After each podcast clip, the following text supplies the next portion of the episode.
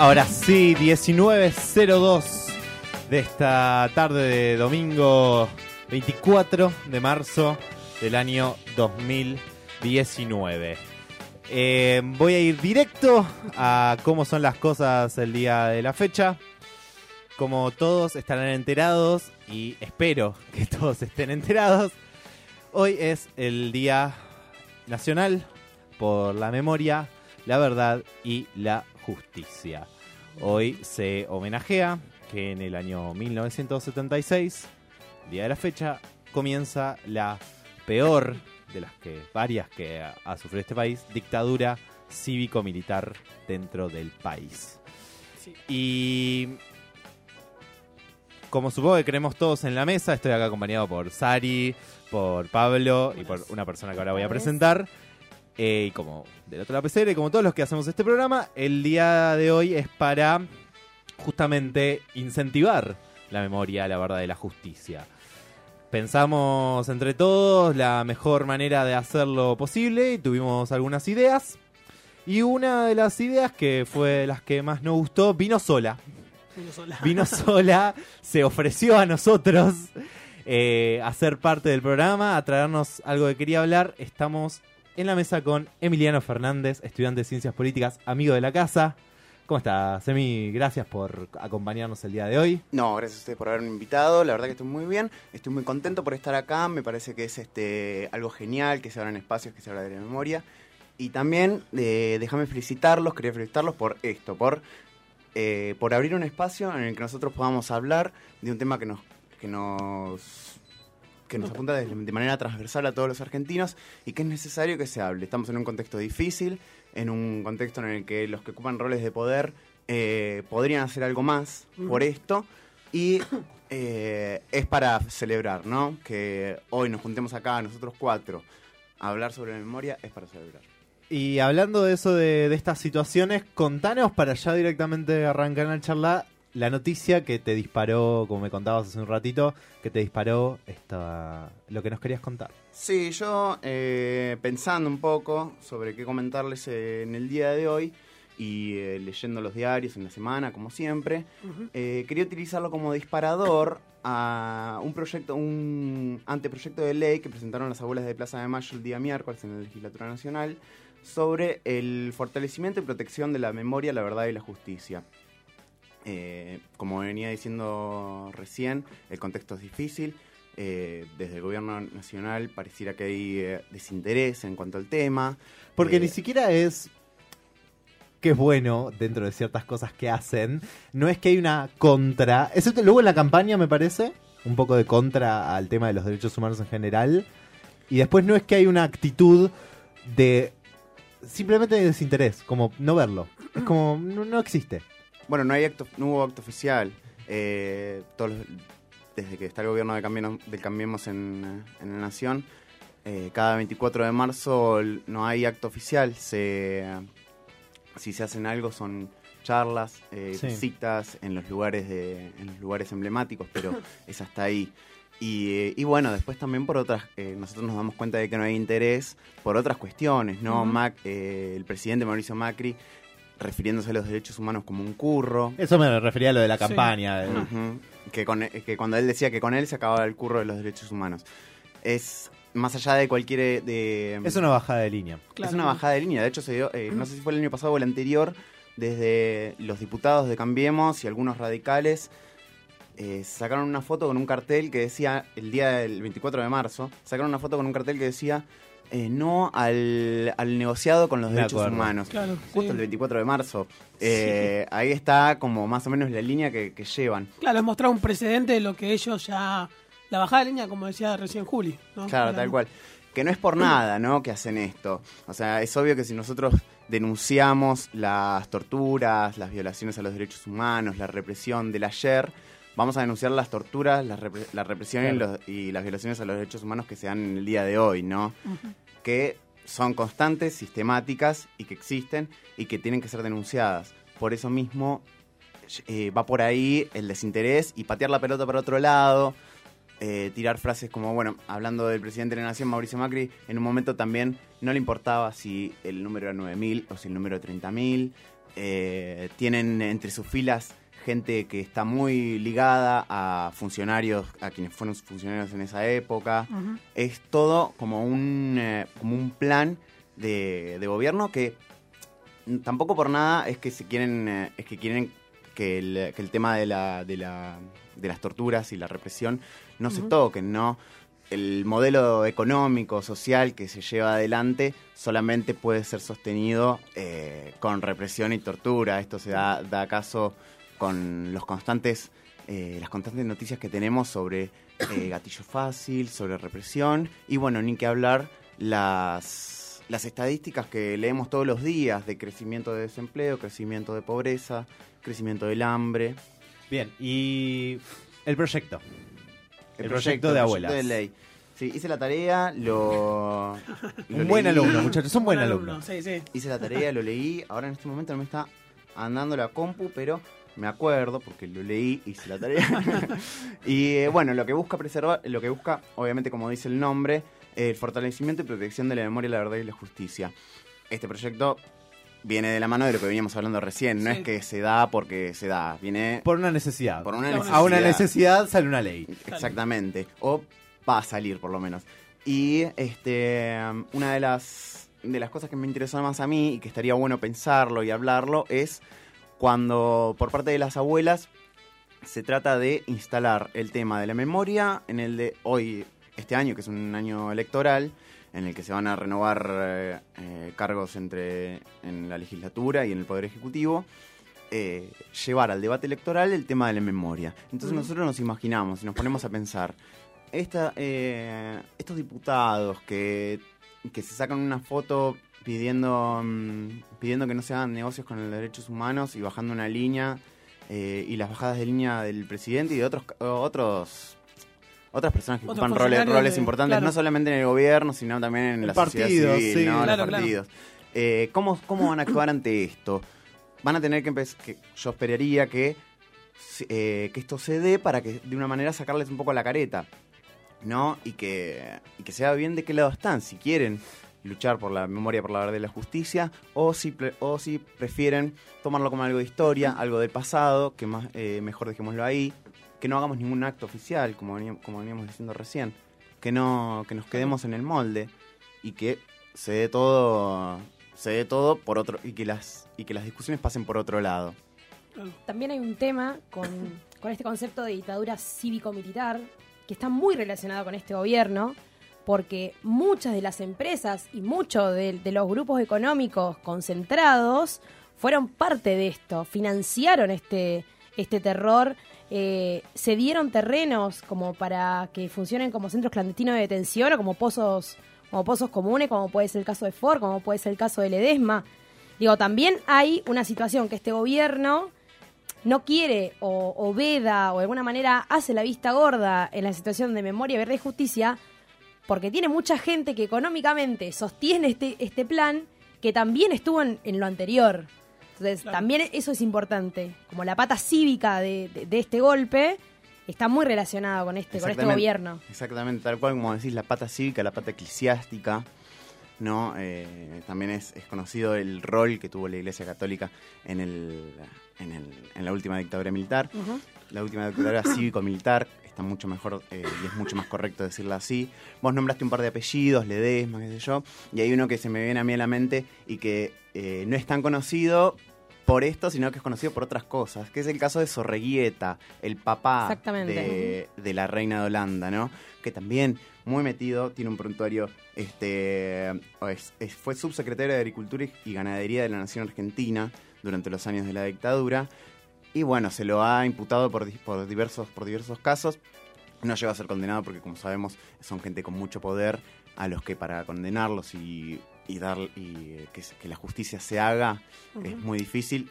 Que igual, sin embargo, cuando fue la boda de Máxima no pudo viajar porque tenía eh, un... Estaba procesado. Estaba procesado Ujú. y Claro. no le dieron permiso para viajar. Y se acuerdan toda la situación de Máxima Sor- Sorrelleta, no sé ni cómo decirlo, llorando, escuchando. sacándosela, sí. Yo, tipo, como... Sí. Bueno, es- es- Este teatro es un montón, chicos. Eh. Es un montón.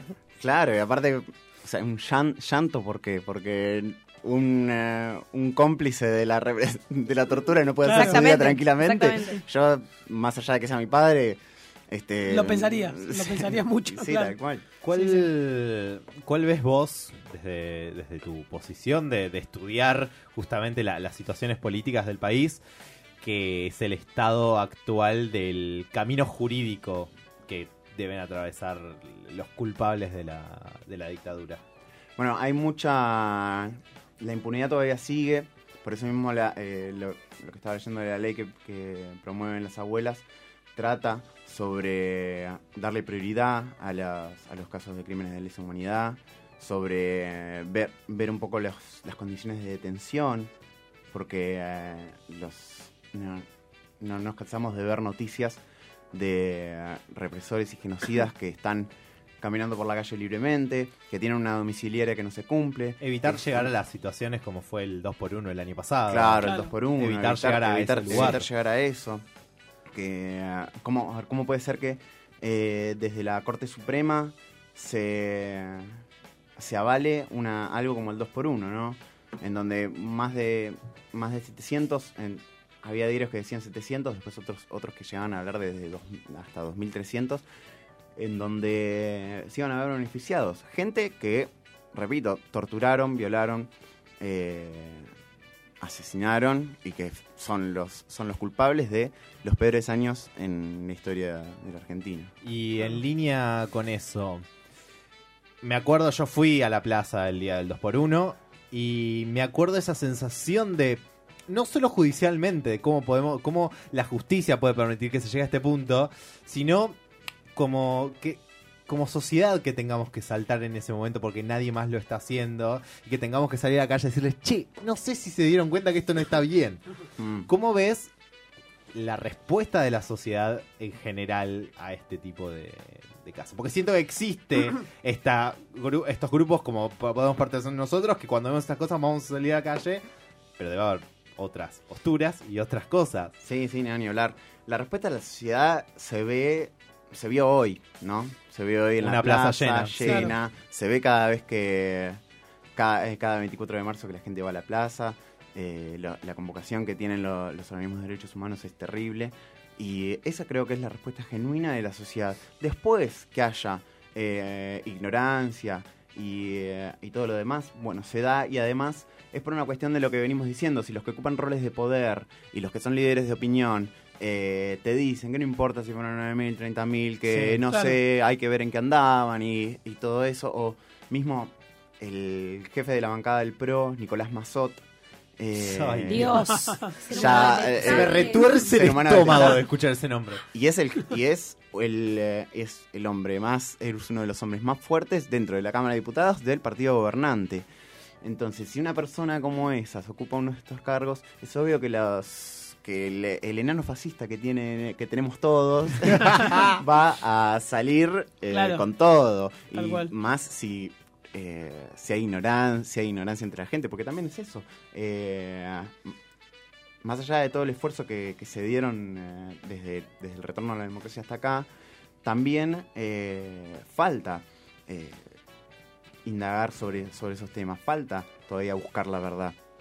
Por eso la lucha incansable de, De abuelas. de, de abuelas, Sí, de madres, Claro. de hijos, de todo el encuentro por la memoria, verdad y justicia, ¿no? ¿Y vos crees que la situación política, no situación gubernamental, la situación Sí. política general del país, tanto oficialismo como opositores y la reivindicación de, de la grieta y ese tipo de conceptos, yo personalmente siento que jugar ese juego mm, mete el dedo en la llaga en las vestiduras de la democracia, por decirlo de una manera. Como que jugar el juego de la grieta Sí. es meter el dedo ahí. ¿Cómo lo sentís desde tu...? con respecto a este tema y el, eh, juego de la el juego de la grieta dividir lo que trata de hacer es dividir entre los campos por lo menos eh, por lo menos dándole nombre y apellido y, eh, y nombres a los partidos políticos y demás trata de dividir entre los campos de especialistas y opositores opositores del gobierno anterior opositores del gobierno anterior en donde se le dio voz a los organismos de derechos humanos no no no antes de eso las las luchas por los derechos humanos estaban calladas. No, no estaban calladas, sino que eran contrariadas por, eh, por parte de los gobernantes mismos, los indultos, eh, las amnistías. Y eso es verdad, es innegable que después del 2003 hubo un cambio con respecto a eso. Y es una política que llegó para quedarse y que, y que hay que apoyar y que hay que seguir y que hay que celebrar y que la memoria y la verdad de justicia es un reclamo de todos y que nos y, y que tenemos que llevarlo todos. A mí, por ahí lo que, lo que pienso con respecto a esto, viendo la situación de mis viejos, que son personas que nunca jamás se vieron, eh, yo soy de un pueblo muy chiquito y nunca, ellos siguen diciendo que fue una guerra, digo, Claro. no, no, no tienen esta situación de, bueno, que fue un genocidio, digo, que, que hubo un terrorismo de Estado. También nunca me parece que había llegado tanto al mainstream este tema. O sea, no, no estaba en el mainstream. Estaba entre la gente que había sufrido alguna pérdida, que de alguna manera militaba esa causa, pero no estaba en el mainstream. No se hablaba en la tele de esto. Digo, no había especiales de encuentro que hablaran y entrevistaran a Estela de Carlotto. Digo, también eso, y eso también forma eh, la memoria colectiva. Porque que a nosotros nos conmueva algo que pasó cuando ni siquiera éramos planeados. Digo, es parte de una construcción social y es parte de generar una memoria colectiva, algo que se imprima en el ADN de, de toda la sociedad, no solamente de quienes lo sufren. Sí, ni hablar. Ni hablar. Que nosotros tengamos presente el, eh, los hechos de los hechos del pasado eh, es una es una señal de que nosotros vamos a querer cambiar lo, lo de ahora. Por eso mismo, yo no, por eso mismo lo que le decía antes, no es que de un día para el otro se levantaron eh, se levantaron y dijeron, bueno, mejor hagamos que que, la dicta- que los, he- los hechos ocurridos del 76 al 83 no se denuncien, no, no se, se, se pasen por al Claro. lado. No es- no- tiene una, tiene una, una razón, ¿no? Sí. Que es la represión actual. Eh, hace, no, hace un par de semanas la Correpi, que es la Coordinadora contra la Represión Policial Institucional, hizo un informe sobre, el- sobre la situación actual del país y mm, por gatillo fácil muere una persona cada 21 horas en el, en el país. Es terrible. Después eh, se reprime a todo aquel que quiera protestar. Se reprimen a los trabajadores, a los desempleados, a los jubilados, a los docentes, a los manteros, a los migrantes, a todo. Todo aquel que, que se anime a protestar, sea quien sea, sea estudiante. Es la bajada de línea que hacen. se reprime. Entonces, vamos a callar la- las luchas por, el, por lo que sucedió ayer, porque hoy día lo que mantiene el modelo es la represión. Sin, sin represión, sin tortura, no, sin violaciones a los derechos humanos, no hay eh, gobierno de... No, no hay un planeamiento de saqueo y vaciamiento como se da, como se da hoy, ¿no? ¿Vos crees que el gobierno actual, eh, qué piensa sobre Estela de Carlotto? ¿Qué es lo que, ve ahí? O sea, ¿qué, la ve como, no sé si decir una palabra, como, alguien que no, no, no le sirve a su gobierno? No, no sé cómo lo ves ahí. Yo creo que desde los mm, desde personas bastante importantes cercanas al gobierno y no tanto, se trata de instalar como que las abuelas y las madres ya fueron, ¿viste? Claro. Como dejarse en el olvido, incluso se las trata de poner como si estuvieran locas. Eh, es, es- vos escuchás a la gente, bueno, sus su, op- su op- toda su máquina de operar en las redes sociales es terrible. Sube- eh, hace falta ver los comentarios en una nota de Eve de Bonafini para darte Hoy, cuenta de... hoy fue trend- cuarto trending topic, eh, no fueron 30.000 y yo y yo No. entré yo entré pensando, bueno, debe ser que están todos tuiteando, eh, bardeando eso y lamento decir que de cada cinco uno solo era bardeando porque eso era trending topic, otros Claro. cuatro eran en serio. Era claro defendiendo eso, por Dios. Sí, es como venimos diciendo, si los, si los grandes líderes de opinión, si aquellos que ocupan roles tan importantes en la sociedad eh, te, tiran, aunque, te tiran aunque sea por debajo este discurso, Sí. se, se reproduce entre, entre la gente. Y yo creo que es eso lo que quieren este lo que quieren llevar adelante desde, desde el gobierno. No sé si hay un plan eh, malévolo por ahí dando vueltas, pero es, es lo que es la, es la intención, ¿no? Claro. La intención para llevar, adela- para llevar adelante todo esto que decimos, para mantenerse en el poder y poder, poder eh, llevar adelante un modelo económico, social y cultural que, que esté acorde con sus intereses. Más allá de pensar en leer muchas variedades de noticias, eh, informarse de una manera abierta para entender los contextos en los que vivimos. ¿Qué decís vos? ¿Qué, ¿Cuál es la manera, la mejor manera de proceder para conocer nuestra historia y no caer en las trampas del negacionismo, por así decirlo? Eh, es, es leer, eh, hay dos lecturas que se me vienen a la mente que son emblemáticas, que es el, bueno, obviamente el Nunca Más, Claro. eh, que lo- el informe redactado por la CONADEP, que es emblemático, es eh, en, es- en ese, en ese libro te detallan cómo fue un plan sistemático por parte del gobierno para desaparecer y torturar personas. Y después, eh, bueno, Rodolfo Walsh, un, un Claro. ícono entre el periodismo argentino, escribió una carta abierta a la Junta Militar en donde se detalla también todo el plan eh, de gobierno que llevaban a cabo. Y bueno, es súper este. mm, es súper clarificador. Sí. Y así como fue clarificador, así Rodolfo Walsh salió a la calle y no lo volvieron a ver nunca más.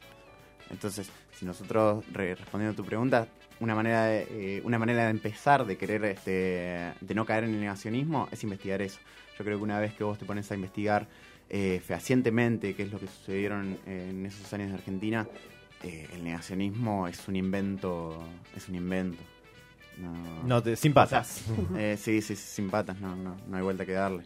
No, es- no, no tiene, no tiene gollete negar, negar los 30.000, negar la represión, negar la, y negar los desaparecidos, ¿no? Claro. Y tampoco jugar a la teoría de los dos demonios. Esa es la otra pata del negacionismo que me parece.